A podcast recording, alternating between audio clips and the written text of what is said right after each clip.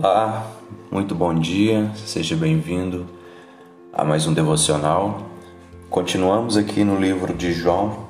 Hoje nós vamos é, trabalhar o capítulo 1 ainda, do verso 19 ao 51. É, e nós vamos falar sobre a chegada do reino dos céus.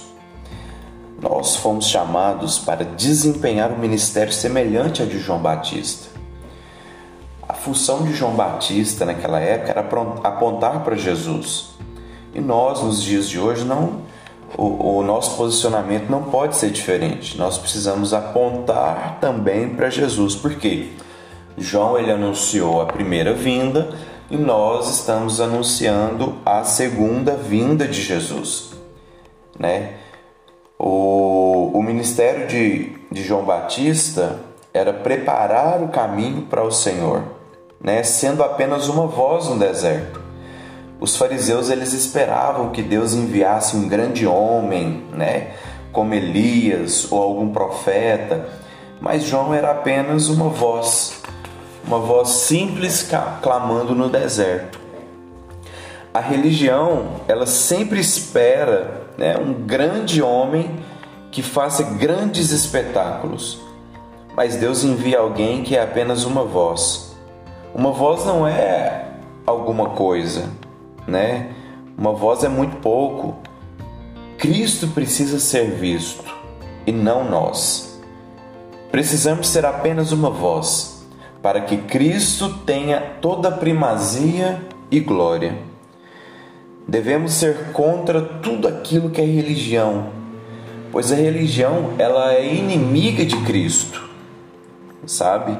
Foi ela e não os políticos que crucificaram o Senhor. Hoje em dia, os maiores obstáculos ao mover de Deus são os próprios líderes religiosos e não o mundo ou o diabo que seja. Assim, João, ele preparou o caminho para o Senhor, batizando-os com água, né, simbolizando arrependimento. Nós ensinamos arrependimento para que as pessoas abram em suas vidas um caminho para Jesus. Preparar um caminho para o Senhor é criar um caminho para que Cristo possa entrar na vida das pessoas. Nós preparamos esse caminho ensinando que elas devem se arrepender.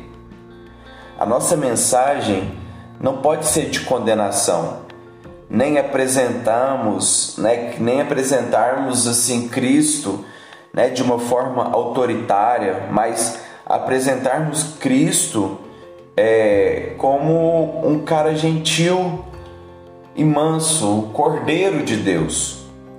A primeira parte da obra do Senhor é resolver a separação entre o homem e Deus por causa do pecado. Somos o povo da reconciliação.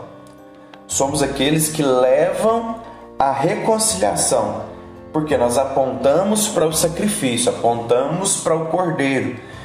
O cordeiro que foi sacrificado, que tirou o pecado do mundo. É... Deus, ele só usa pessoas improváveis.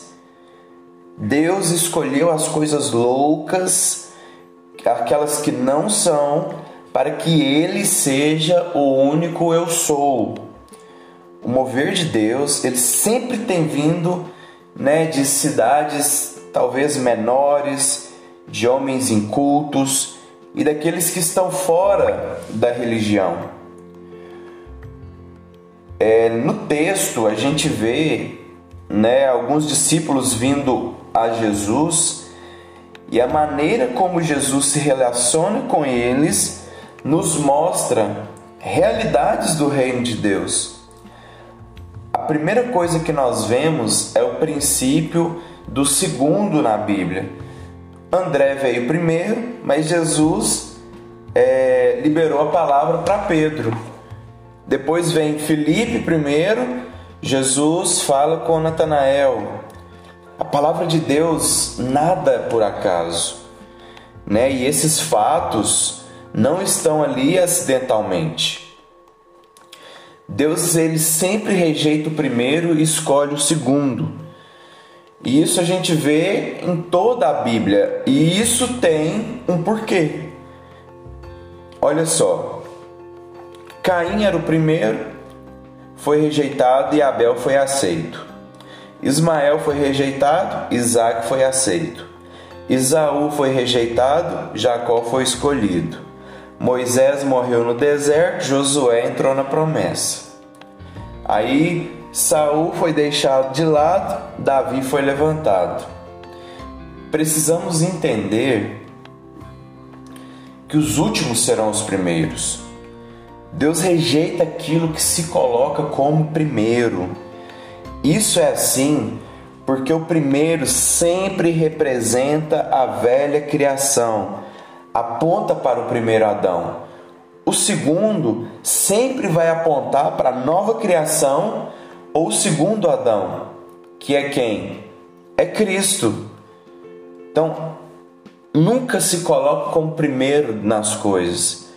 Sempre coloque Cristo como primeiro. Por quê? Porque assim você abre o caminho no coração das pessoas para que elas venham conhecer de fato aquele Jesus que veio para salvar, reconciliar e tirar todo o pecado do mundo. Essa era a palavra que eu queria deixar para você hoje. Eu vou deixar aqui duas, eu vou deixar aqui uma aplicação para você fazer na sua vida, que é o que? Alinhar o seu coração primeiro às coisas de Deus e não se preocupar com nenhum tipo de performance. Que tipo de performance? Performance é, no trabalho, performance na, na sua vida conjugal, performance nas talvez não sei, talvez você tenha um ministério. Você vai fazer da melhor forma, mas você não vai preocupar com performance, você vai preocupar em alinhar o seu coração, porque um coração alinhado ele gera excelentes performances. Ok? Tenha um dia abençoado e até amanhã.